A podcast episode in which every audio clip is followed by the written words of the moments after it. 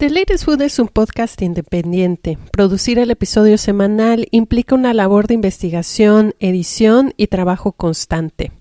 Para seguir adelante necesito tu apoyo. Te invito a que hagas una donación hoy y que formes parte de la increíble red de amigos de este proyecto. Ten por seguro que tu contribución hará toda la diferencia.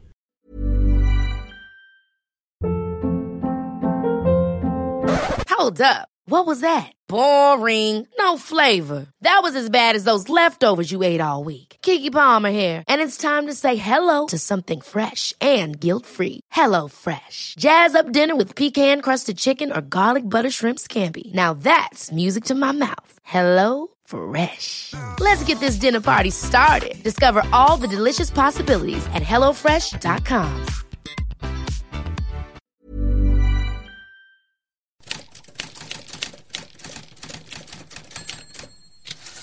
¿Sientes que ya lo has visto todo en tus plataformas de streaming? Te doy la bienvenida a The Latest Food, un podcast en donde invito a colegas y expertos a platicar sobre la comida y la cultura alrededor de la alimentación y la gastronomía. Yo soy tu host, Natalia de la Rosa, y esta semana vamos a recomendarte documentales y series de gastronomía que tienes que ver.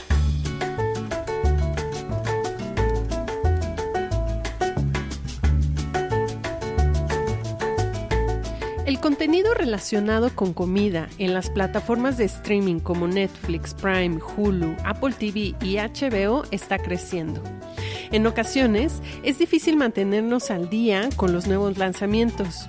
Los hay desde programas de recetas para cocinar en casa hasta shows y documentales que van un poquito más allá del sabor y la presentación de la comida y nos cuentan la historia de las personas que la preparan y el origen de los ingredientes. Esta semana me senté a platicar con Alexandra Bretón. Ella es publirelacionista y una de las mentes maestras detrás de la cuenta Foodie en redes sociales Chilangas Hambrientas. Una de las pasiones de Alexandra también son las series de televisión y las películas y de hecho tiene un podcast que se llama Es en serie que justamente pues la comida ha tenido una evolución o los programas de televisión han tenido una evolución pues bien importante. Digo, ¿quién no se acuerda de, de Chepina Animevisión, Canal 13, que realmente fue con, con, quien crecimos y es el referente mexicano que tenemos de, de la, la, persona que pionera, ¿no? En, en estos programas de cocina era pues nuestra nuestra Julia Child, ¿no? O sea, sí. nuestra Julia Child completamente. Y de ahí pues ya fue una evolución de los programas que, que, ya realmente a la gente pues ya no nada más le gusta ver cómo cocinan o que te enseñan a cocinar, sino de dónde viene lo que comemos. Realmente el boom para mí, yo no sé tú qué opinas, empezó con Hero Dreams of Sushi, o sea, Hero Dreams of Sushi fue el parteaguas para que eh, eh, David Gell pro, eh, hiciera Chef's Table. Y de ahí ya es lo que tenemos, ¿no? Realmente ellos fueron, o sea, él fue su productora, el gran responsable, pues de hacer mainstream esto, de que la gente realmente ya notaba de, ah, quiero ir a Puyol, ¿no? Que salió Puyol. Si estás buscando qué ver este fin de semana, toma nota de las siguientes recomendaciones que te vamos a dar. Cocina u ordena comida de tu restaurante favorito y date un clavado en estos deliciosos programas. Comenzamos. Pues muy, bueno, no, buenas tardes. Eh, cuando me estén escuchando, no sé en qué horario van a estar, pero el día de hoy estoy muy contenta porque está conmigo Alexandra Bretón. Ella es una colega muy querida del medio gastronómico y también directora de relaciones públicas de la agencia Wicates. También está atrás de la cuenta Chilangas Hambrientas, que ya tiene que, ¿cuántos años? ¿Unos ocho años? Como ocho años, sí, ya. Sí. Qué justo estaba pensando sí. mil tantos, sí, como unos ocho sí. años en el ruedo de recomendar todo lo rico comestible y por todos lados, no solo en la Ciudad de México, México y en otras partes del mundo. Pero lo que nos trae aquí en esta ocasión es una de las pasiones de Alexandra, que es la televisión. Ella empezó su carrera en el periodismo de entretenimiento y es toda una enciclopedia en el tema de las series. De hecho, tiene un podcast que se llama Es en serie. Bienvenida, Alexandra. Muchísimas gracias. Muchas gracias por la invitación. Ya, ya no la debíamos. Justo pensé en ti para este episodio porque recuerdo de un viaje que hicimos a Veracruz allá por el que 2017. Como más o menos sí, sí, sí, sí. Ajá, y nos quedamos varados en el aeropuerto de Veracruz. Horas. Porque... Horas. Horas, eh, porque ya sabes, aeropuerto de la Ciudad de México. Y empezamos a hablar de series y realmente me dejaste con el ojo cuadrado de todo tu Nadie me podía callar. De todo tu conocimiento enciclopédico, de que has visto todo, absolutamente todo en este mundo.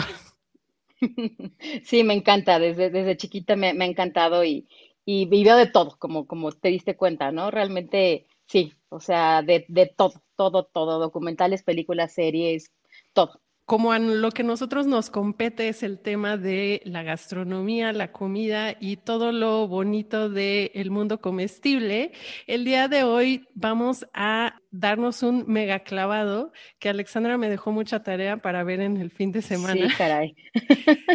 de opciones de series y películas o documentales que ver en diferentes plataformas eh, de streaming que te diste cuenta que hay muchísimo, ¿no? Porque realmente que es lo que platicábamos, como que la gente se queda con Netflix. O sea, Netflix, obviamente Chef's Table, ¿no? Que ahorita vamos a hablar bien a profundidad de, de lo que significó Chef's Table, ¿no?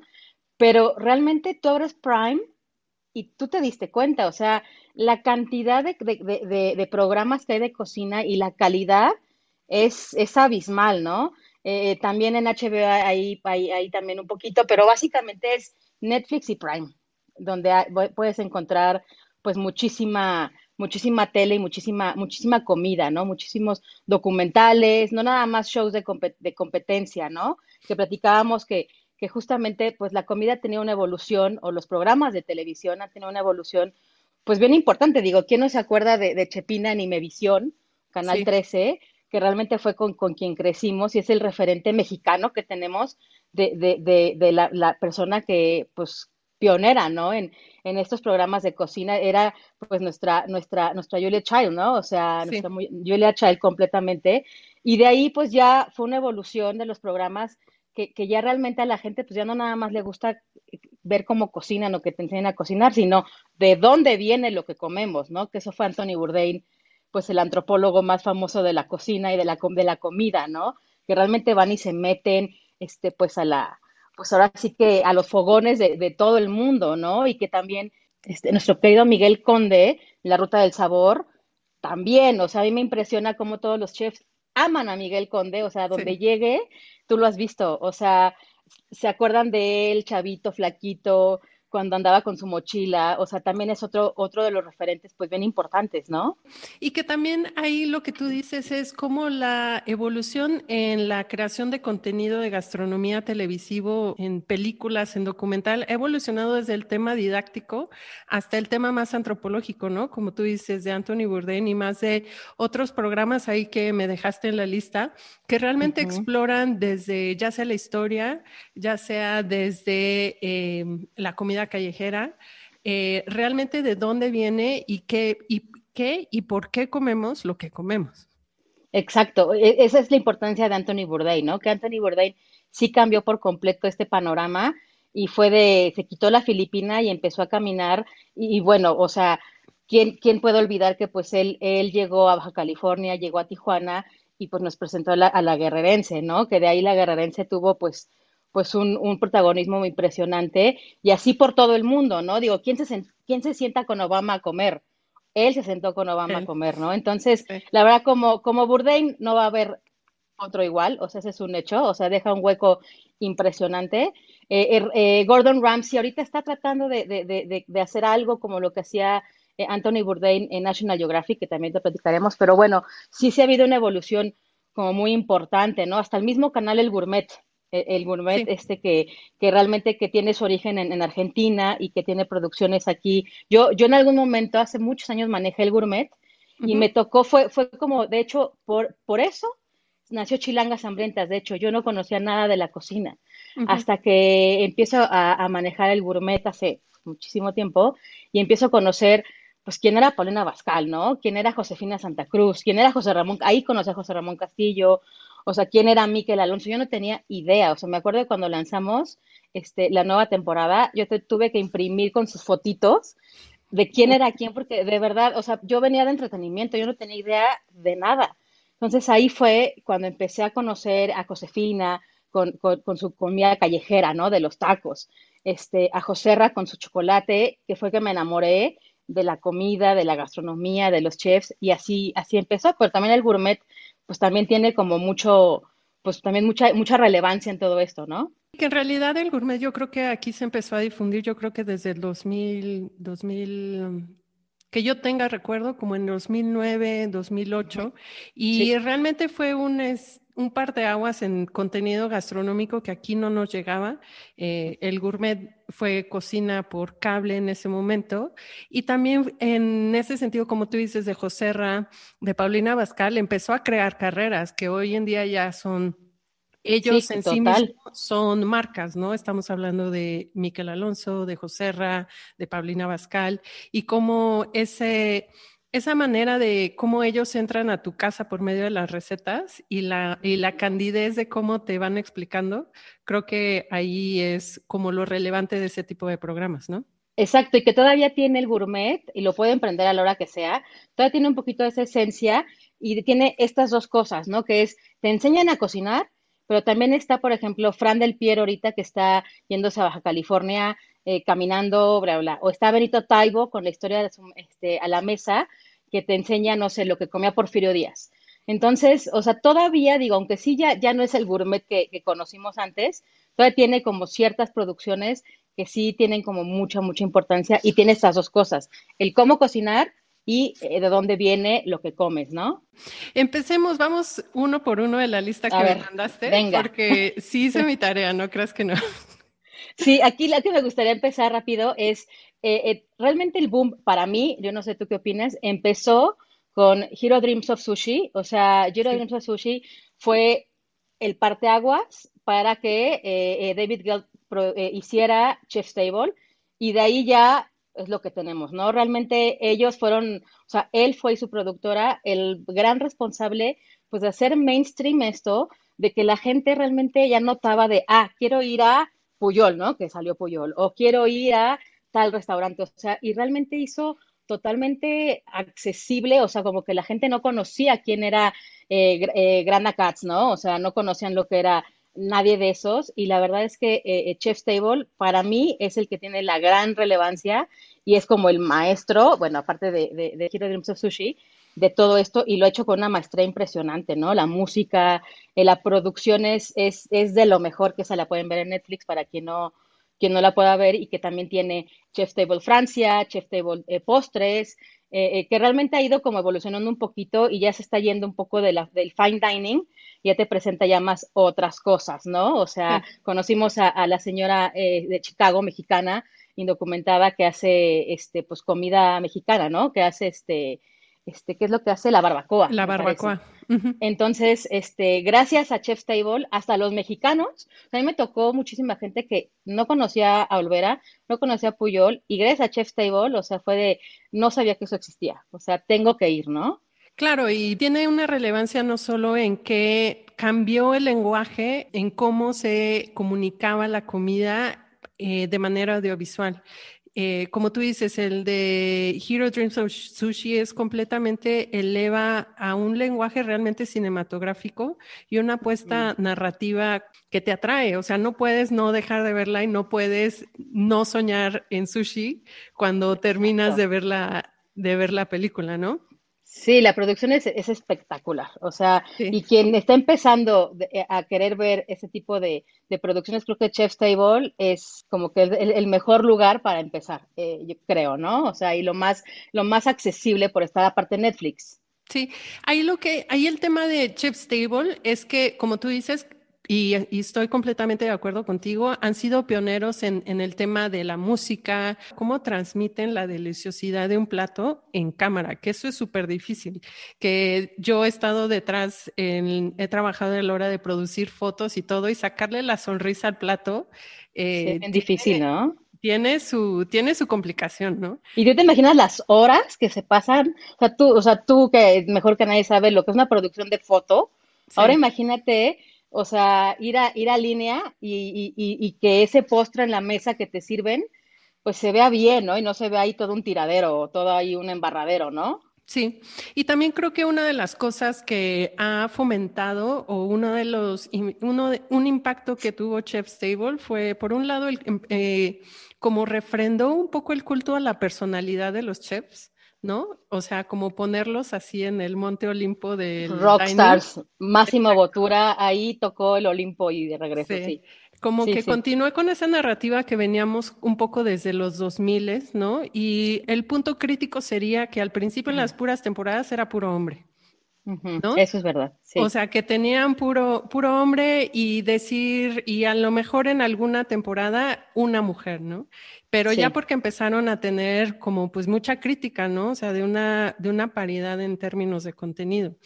Y también por el otro lado, como tú dices, que solo se enfocaban como al fine dining o, o, ese tipo de cocina que no es tan asequible para todos. Y como que en las últimas temporadas ya le bajaron como dos rayitas al, pues al cheque promedio de los restaurantes. Sí, sí, sí, bastantes rayitas, sí, sí. Sí, sí. Eh, y, ya realmente em, la gente se puede identificar, o, más bien ya no lo hacen como de nicho, ¿no? O sea, como solo gente clavada en el fine dining, sino como que otra gente puede acceder ya al programa. Y Exacto. otra cosa es que Chef's Table también fue eh, un, un parteaguas para Netflix como plataforma, ¿no? Por supuesto, se fue de las primeras, se fue de las primeras producciones que hizo Netflix de comida, ¿no? Y que realmente la presumió porque aparte es una producción original. Sí. Entonces sí, por supuesto, ¿no? Ya después se siguió con ahorita con el de barbacoa, ¿no? El de el del grill, este, el del barbecue. Sí, también, entonces que es buenísimo también. Es buenísima, es buenísima. Y también ahí me encantó que incluyeran a las cocineras tradicionales mayas, ¿no? Exacto. Y, también a, un, a, los representantes del el grill eh, del sureste de Estados Unidos, que tampoco han sido representados mucho en la narrativa de la cocina regional de Estados Unidos. Exacto, sí, que lo han minimizado mucho, ¿no? Y aquí te das cuenta el, el, el, el trabajo que tiene el, barbecue, ¿no? Y la señora esta que es maestra, o sea, son, aparte que te cuentan historias atrás del plato, ¿no? Y que, son súper, súper buenas, súper emotivas. A ver, cuéntame de a Ver, seguimos. Mira, ahora vamos a, en orden ya para no regresar, vamos a regresar a Prime, que te he dicho.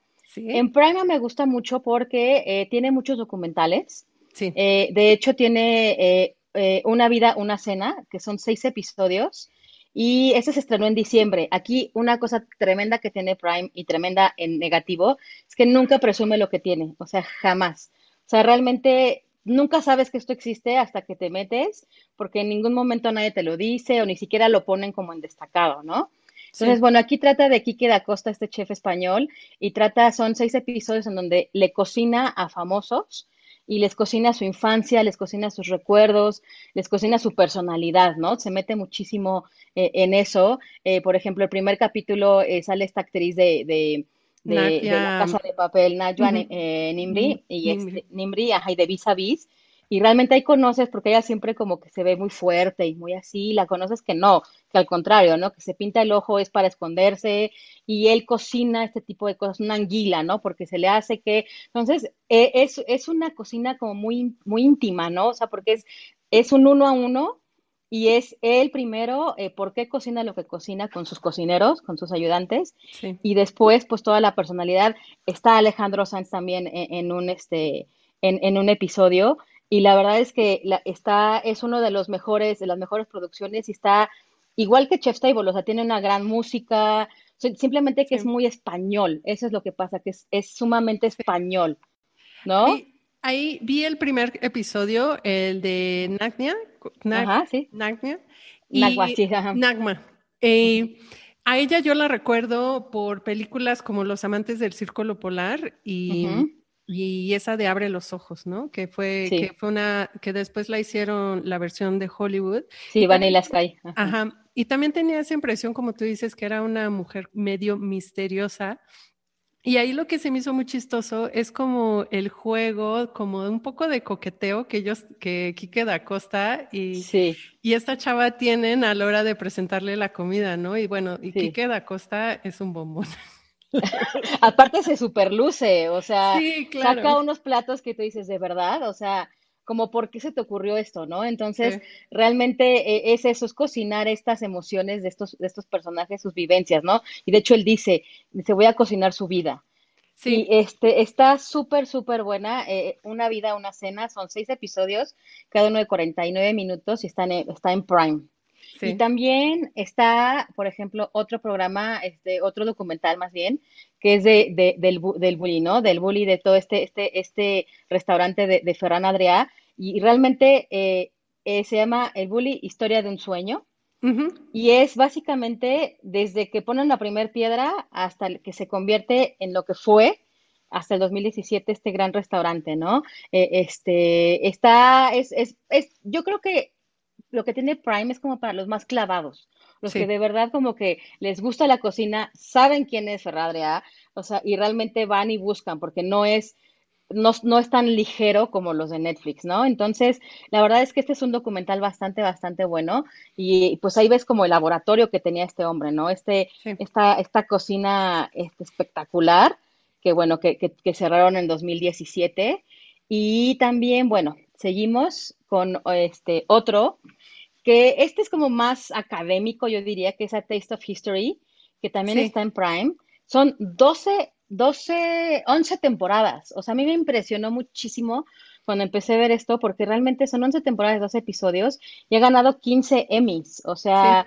realmente está increíble. Y pues básicamente es completamente de Estados Unidos, ¿no? Es básicamente como toda la, historia de, estos inicios culinarios de Estados Unidos, eh, cómo, cómo, cómo nace la cocina pues gringa, la cocina estadounidense.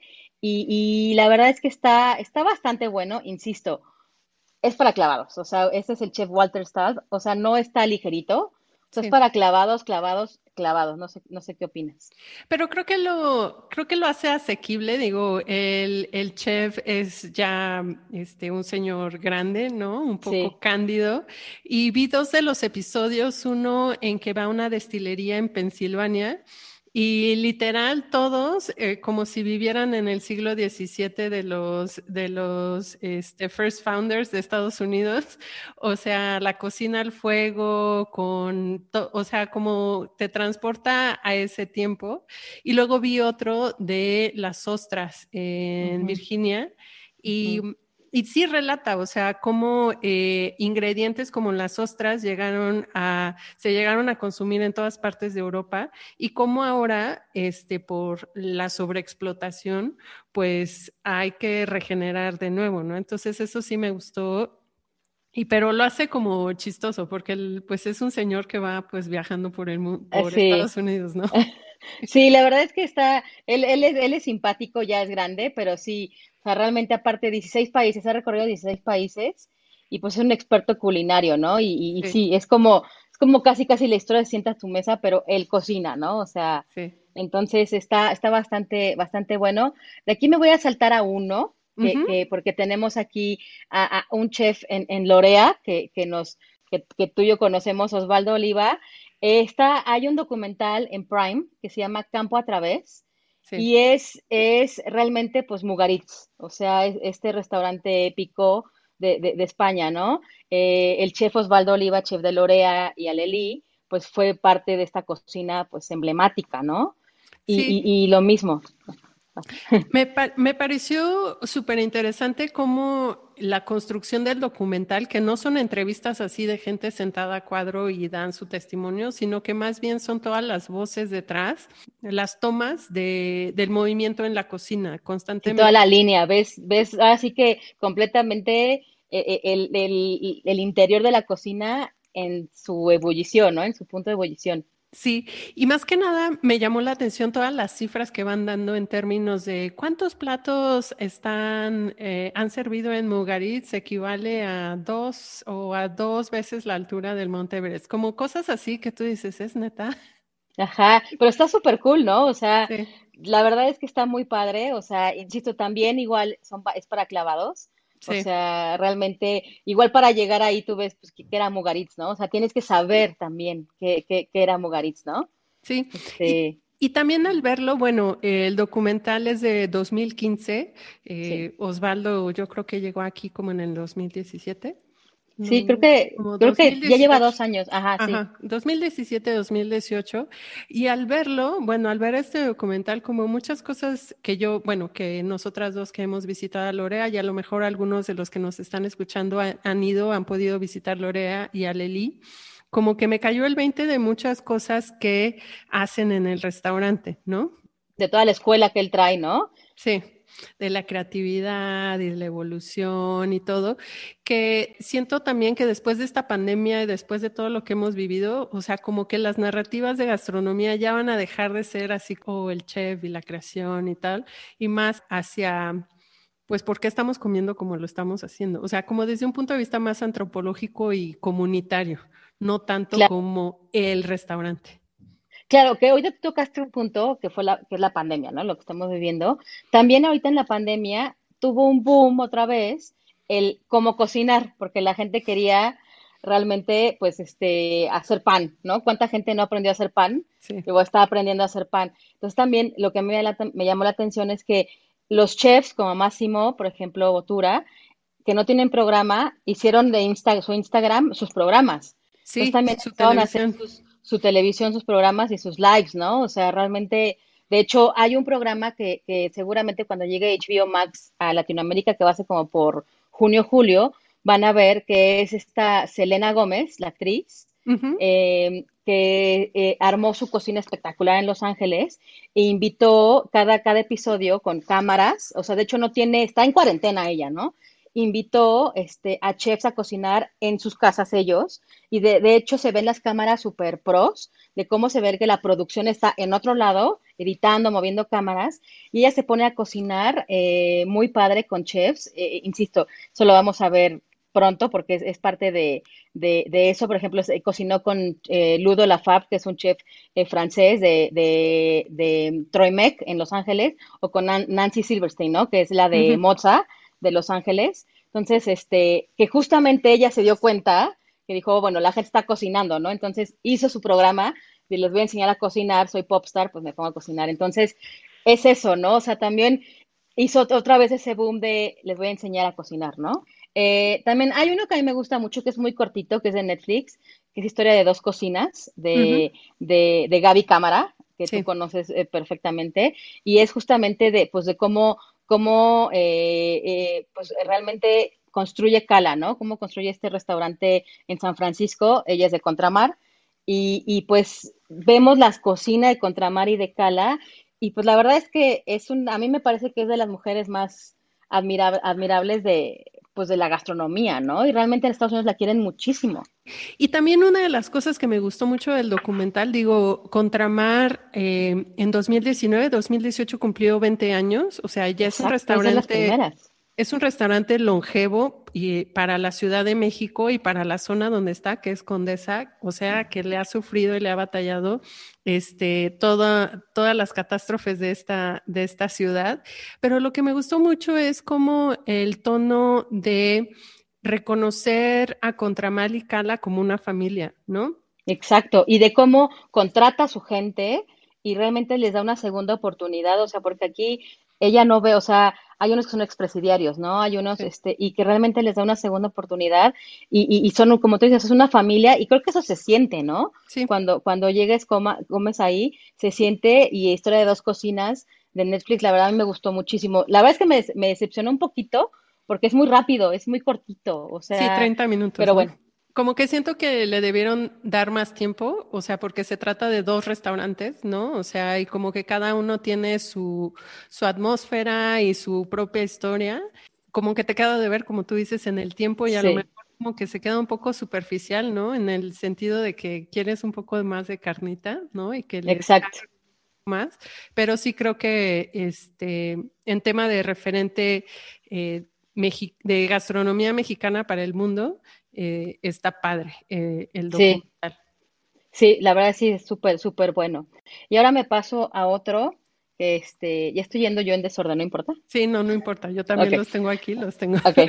Eh, hay uno que a mí me gusta mucho, que es un documental que se llama Chef Flynn, ah, que de hecho yo conocí esta historia y nos fuimos, Cristian Martínez, que tú lo conoces, Chris, la otra chilanga y yo, fuimos a Gem porque queríamos conocer al chef Flynn, este chico que realmente de a los 10 años, un niño, empezó a cocinar, este está en Prime, eh, eh, Chef Flynn es un documental, a los 10 años empieza a cocinar, lo empieza a agarrar como de broma, la mamá cree que pues es una moda pasajera y se le va a pasar, y pues cuál, que empieza a armar su pop-up en, en, su, casa, ajá, con, con amigos invitados, y, y, el niño empieza pues a, a, sacar este pues unos, unos platillos de su creatividad impresionante. Eh, eh, agarra el libro de French Laundry, eh, de Cookbook de Thomas Keller, y de ahí se empieza a inspirar para hacer pues todo esto. Y después, como a los 14, 15 años, no recuerdo, se va a Eleven Madison a hacer pues una tipo pasantía, pues, bueno. Y, este, y ahorita tiene su restaurante que se llama Gem, en Nueva York. Y la verdad es que los tres cuando fuimos parecíamos unos así, este, como fans, porque lo veíamos así de lejos. Y cuando llegaba así de, ay, ahí viene. Y es un niño de 18 años. O sea, tú lo ves un mocoso ahí de 18 años. Y la verdad es que es un tipazo y, y, es impresionante como desde chiquito y tú ves, pues cuando naces con una vocación, pues realmente, o sea, aquí lo que hay que, hay que aplaudirles a la mamá que, que pues se la, se la direccionó, ¿no? Sí, ahí te agradezco mucho por introducirme o presentarme este documental, justo lo estaba viendo ayer y yo dije, wow, o sea, está, también es interesante que hay que también eh, eh, mencionarlo, es que la mamá tiene un background de cinematografía, ¿no? Entonces, evidentemente la mamá es la que hizo el documental, ¿no? como ahí con un, una maña de jiribilla de aquí como mamager. Exacto, y que tiene aparte videos desde que casi casi que dice mamá, ¿no? O sea, realmente tiene material para largo, ¿no? Para largo, pero ahí lo que me impresiona y lo que me llamó la atención y digo, wow, cómo mucha gente comienza o más bien entienden cuál es su pasión y la abrazan desde muy niños. O, o, desde una edad muy joven, ¿no? Entonces, el chavo no termina, o creo que ni siquiera va a la, a la preparatoria. Sí. Y la mamá. no quería. Sí, no quería, no le interesaba. Y la mamá dice, bueno, está bien, y porque está persiguiendo su pasión. Y una de las cosas que me llamó la atención ahí, que, que el chef Flynn le contesta a Larry King, que falleció hace unas semanas, preguntó, oye, pero no, no extrañas tu niñez, eh, no sientes que estás perdiendo algo. Y el niño le contesta, bueno, tuve 10 años de niñez, esto es lo que quiero hacer y estoy listo. Y todo el mundo así de, wow. Sí. Sí, la verdad es que es impresionante. Aparte también, él, él también ha sido duramente criticado porque eh, sus precios, o sea, en su restaurante, de hecho es un restaurante muy chiquito, tendrá cuatro o cinco mesas. Sí, es lo que vi en Instagram, sí. Este, realmente es un precio, o sea, no sé, su menú de degustación son 160 dólares, ¿no? Eh, que eso es un precio, pues, para un, pues, un restaurante que ya tiene, pues, mínimo, si no estrellas, ya está como en el top, ¿no? Eh, y todo el mundo, y de hecho los, chefs como famosillos, eh, pues sí lo han criticado así de, pues es que, ¿por qué me estás, o sea, ¿quién te crees? O sea, estás empezando, como, ¿por qué me estás cobrando? ¿Por qué estás cobrando tan caro un menú si eres prácticamente nadie, ¿no? O sea, pero bueno, la verdad es que es muy bueno, o sea, es, eh, a mí, por ejemplo, yo no soy tan, tan fan del betabel, o sea, sí me lo como, hay gente que lo cocina espectacular. Su betabel es otra cosa, o sea, él casi no cocina eh, proteínas, entonces realmente, o sea, sí sales con el ojo cuadrado, o sea, sí el, chavo tiene mucho potencial, o sea, no me puedo imaginar eh, más, más grande, o sea, en el pico de su creatividad, lo que, lo que puede crear, ¿no? Sí, y justo ahí lo que dices, eh, como una de las respuestas ahí que ponen en el documental, y como también reflexiones, como la juventud de ahora o, los chavos, como así, la chaviza. la chaviza. La, chaviza del TikTok. Este, pues eso es una juventud disruptiva que no sienten que necesitan como, como pay your dues y en ese sentido tienen todas las redes sociales y lo digital y todo para, para no pedirle permiso a nadie, venga, ¿no? Como a lo mejor hace 20 años, incluso hace 10 años, mucha gente así, pues tenías que estar pues unos 20 años en la cocina como para ya tener tu restaurante, ¿no? Y ahora como chavos como él, ¿no? Como súper clavados y decididos, pues ya lo logran. Y pues sí, no le pidió permiso a nadie y también es blanco y como que también tiene privilegios. tiene un privilegio que a lo mejor otras personas, a lo mejor pienso en un mexicano migrante que también le tiene que batallar en la cocina, pues a lo mejor seguramente no tiene las mismas oportunidades. Sí, sí, no, aparte, bueno, la, la, onda, como tú dijiste, que su mamá sea productora, directora, pues sabía por dónde y posicionaron el documental y de ahí se valieron y, y, la verdad es que también por eso hicieron mucho ruido, ¿no? Claro. Entonces sí, también, o sea, sí es un privilegio que, que pocos tienen, ¿no? Sí, sí, sí. Sí, totalmente. Pero está muy bueno, está muy bueno. Está muy bueno, ¿no? A mí me gusta mucho. Sí, sí, sí. De hecho, de hecho, lo que probé ahorita que ahorita vi es el Beat Wellington, este, mm. que es la, la, el betabel como Wellington. Entonces, este, sí, el tipo está, está muy cañón. Sí, sí. Ah, perdón, aparte una de las cosas que me gustó de las escenas que muestran su recámara, tiene una de electrodomésticos así de el subir. el subir, sí, sí, sus juguetes. Sus juguetes, o sea, tiene más electrodomésticos que yo. Sí, sí, sí, y tenía 14 años, creo. 14 años, sí. Ajá. Sí, sí, sí, es muy bueno, es muy bueno ese documental. Sí. después también, este, digo, aquí quiero regresarme un poquito a lo mainstream. Por eh, Street Food Latinoamérica, que seguro, mm. pues ya mucha gente lo vio, ¿no? Porque aquí, sí, aquí hay tres episodios que a mí me encantan, que es el de Oaxaca, el de Lima y el de La Paz. O sea, esos tres para mí son, o sea, es mi top. O sea, La Paz, por ejemplo, yo, yo soy fan de, de, de, de Marcia, de, de Marcia, de la, la chef de, de Gustu. Entonces, este, eh, que ella saliera y que te explicara la, la, gastronomía de Bolivia, o sea, me pareció increíble. Y bueno, ver Oaxaca, sí. qué mejor, ¿no? O sea, que, que la gente vea, este, la, ¿qué son? ¿Las memelas o qué son? Son las memelas. Las memelas. Las memelas esas en el mercado de la central de abastos de Oaxaca. Esas memelas yo las conocí por Rodolfo, por el chef Rodolfo. Mm. Este, Siempre nos llevó ahí. Exacto, porque él creo que lo conoce desde chiquito y no sé qué. Y la verdad es que uno se siente como muy orgulloso, ¿no? De, de, de, de, que Oaxaca esté en un programa así. Sí, y la salsa que hacen en las memelas molcajeteada es, es una gloria en, el, en tierra y, ay, ya quiero ir a Oaxaca.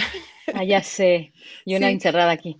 Sí, pero una de las cosas que me gustó de ese, de ese programa es justo lo que mencionamos hace ratito, es cómo ya aterrizan como más a la comida em, como de diario, ¿no? O sea, la claro. que todo mundo come, que está en el mercado, en la central de abastos, que es un carrito de, este, de empanadas, que o un changarrito de, de ceviche, este, Nikkei peruano, eh, que, cuando vas a Lima, o sea, no necesitas la mayor reservación a lo mejor para ir. No.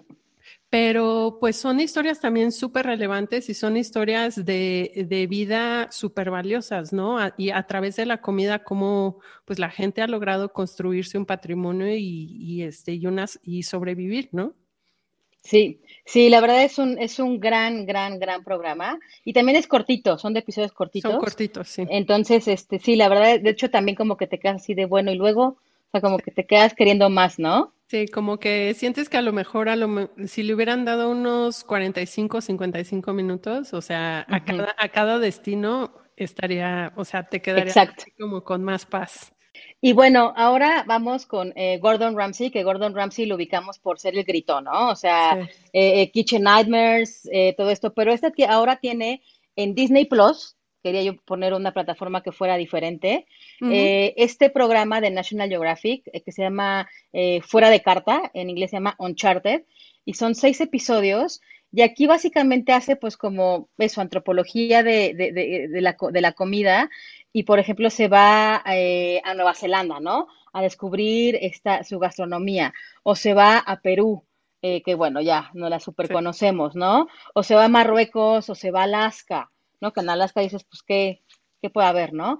Entonces, eh, realmente, este, por ejemplo, el de Alaska es, es muy bueno porque ahí eh, es como, como, como los supervivientes básicamente de ese tremendo frío y de esta cocina que pues realmente no es como muy, pues muy famosa, o sea, realmente creo que poca gente, pues es que comen ahí, ¿no? Entonces está, está súper, está súper bueno, o sea, no creo que sea de lo mejor de, de, Gordon Ramsay, pero bueno, o sea, su canal de YouTube, por ejemplo, es súper bueno.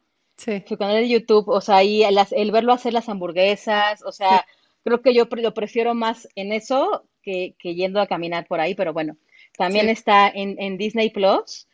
Y bueno, y esta es otra cosa completamente diferente, y esto yo lo quería meter porque no sé si has visto Servant. Sí, y me lo recomendaron por la misma razón que vas a decir ahorita. Exacto, o sea, realmente cuando me dijiste de, comida, de, de, programas de comida y todo, dije, es que sé que no, pero tengo que meterlo porque es como Hannibal, ¿no? O sea, Hannibal en su momento, esta serie, pues el tipo, pues sí, sí era, se comía personas, ¿no? Si era caníbal, pero en el momento en el que cómo cocinaba decías, se me antoja, o sea, wow, ¿no? O sea, quiero eso, ¿no? Servant, Servant es una serie de M. Night Shyamalan, este productor, director del Sexo Sentido, que todos eh, recordamos por esto. Eh, es una serie que está en Apple TV Plus. Son 30 minutos cada episodio.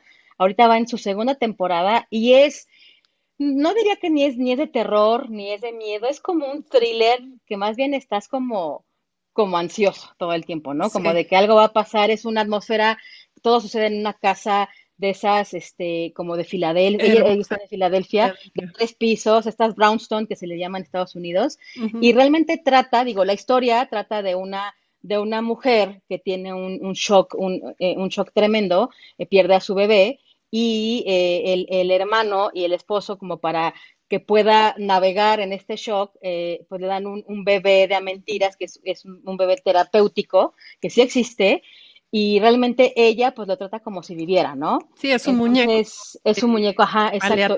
¿no? Exacto, y le, y le contratan pues hasta una niñera, ¿no? Una niñera creepy que llega. Pero bueno, eh, esto viene al caso porque sean Turner, que es el personaje del esposo, que es Toby Kebbell, este, este actor inglés, es chef.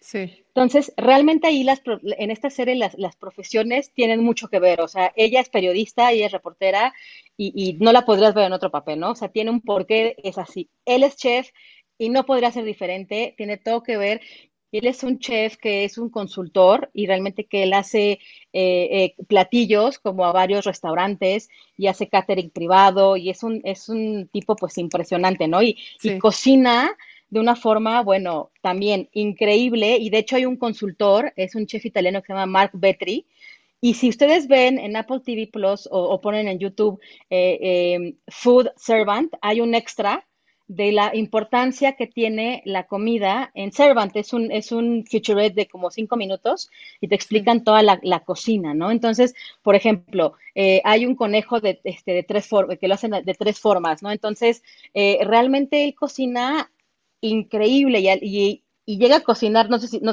no sé tú qué tanto has visto.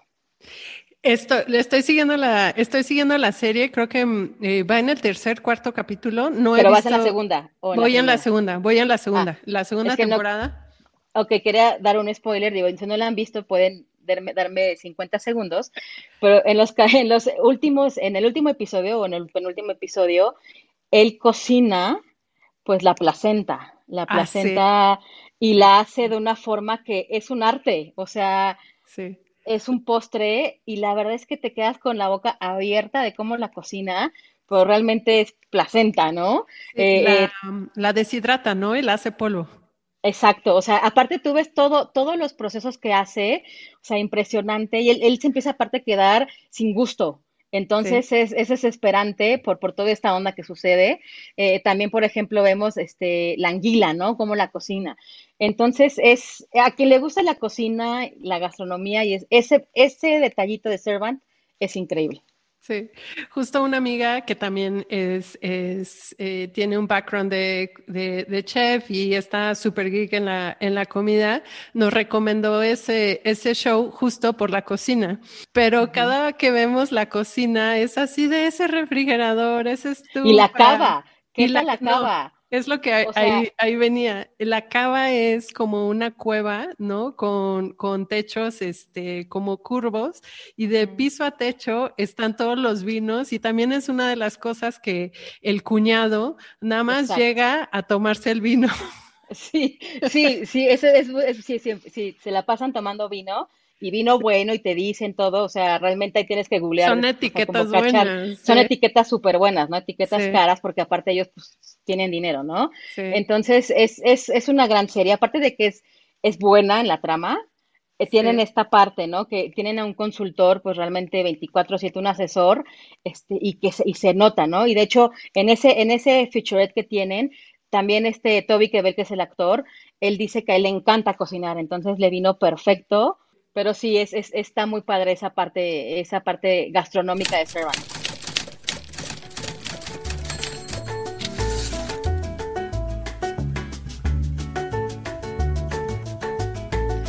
Esperamos que hayas tomado lista de todas las recomendaciones de Alexandra para ver series o documentales relacionados con la cocina.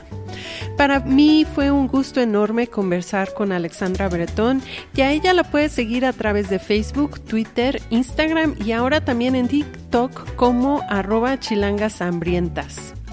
Te recuerdo que The Latest Food es un podcast independiente. Si te ha gustado este o algún otro episodio, me ayudará muchísimo que dejes una reseña en Apple Podcast o en alguna otra plataforma en donde escuches tu contenido. Esto ayuda a que más personas descubran este programa. Si tienes dudas, comentarios, sugerencias o simplemente quieres decir hola, puedes escribirme a nat.deleresfood.com. Este podcast tiene redes sociales, por supuesto, y le puedes dar follow en arroba. Yo soy Natalia de la Rosa y para mí siempre es un gusto compartir contigo estos minutos. Nos escuchamos pronto.